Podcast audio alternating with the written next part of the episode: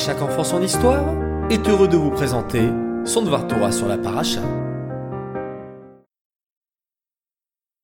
Bonjour les enfants, Bokertov, bien dormi?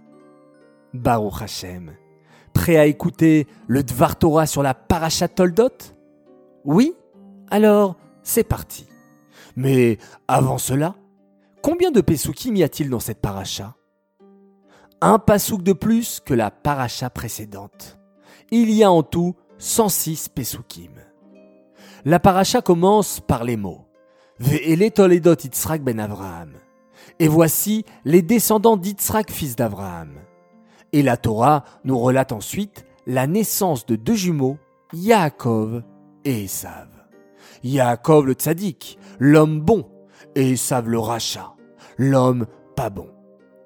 En vrai, nous sommes tous des Yitzhak, et nous avons en nous deux fils, ou plutôt deux forces, le Yetzeratov, le bon penchant, qui nous encourage à faire de bonnes actions, représenté par Yaakov Avinu, et le Yetzerara, le mauvais penchant, qui nous influence à avoir un mauvais comportement, symbolisé par Esav.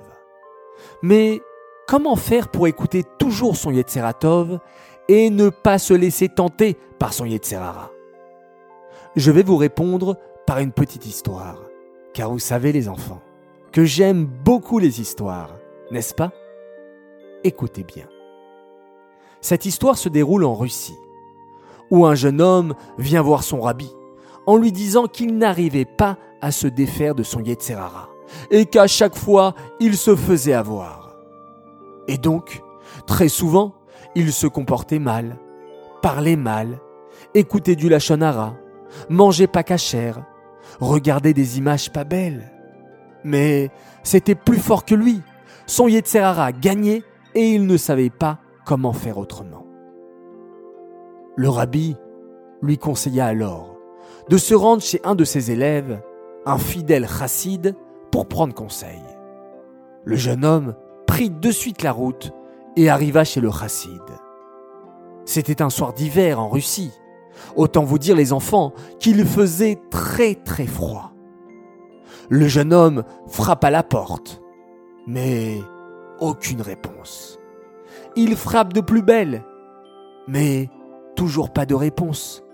L'homme s'impatiente, et puis il est tout glacé. Au bout de plusieurs minutes, à bout de force, il se met alors à crier Ouvrez-moi Ouvrez-moi Et là, le chassid lui répond Ici, c'est ma maison, et je fais rentrer qui je veux.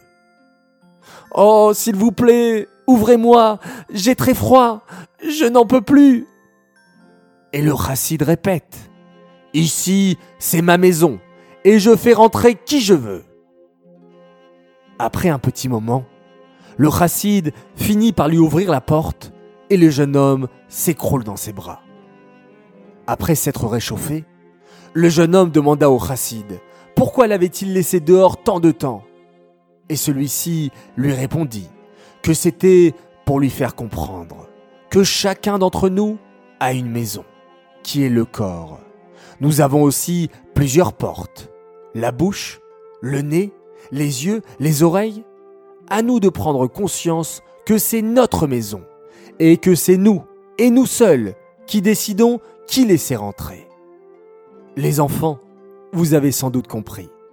Lorsque vous voyez par exemple une image pas dans la rue, une image pas pudique, ne la laissez pas rentrer et fermez vos portes, vos si jolis yeux, détournez le regard.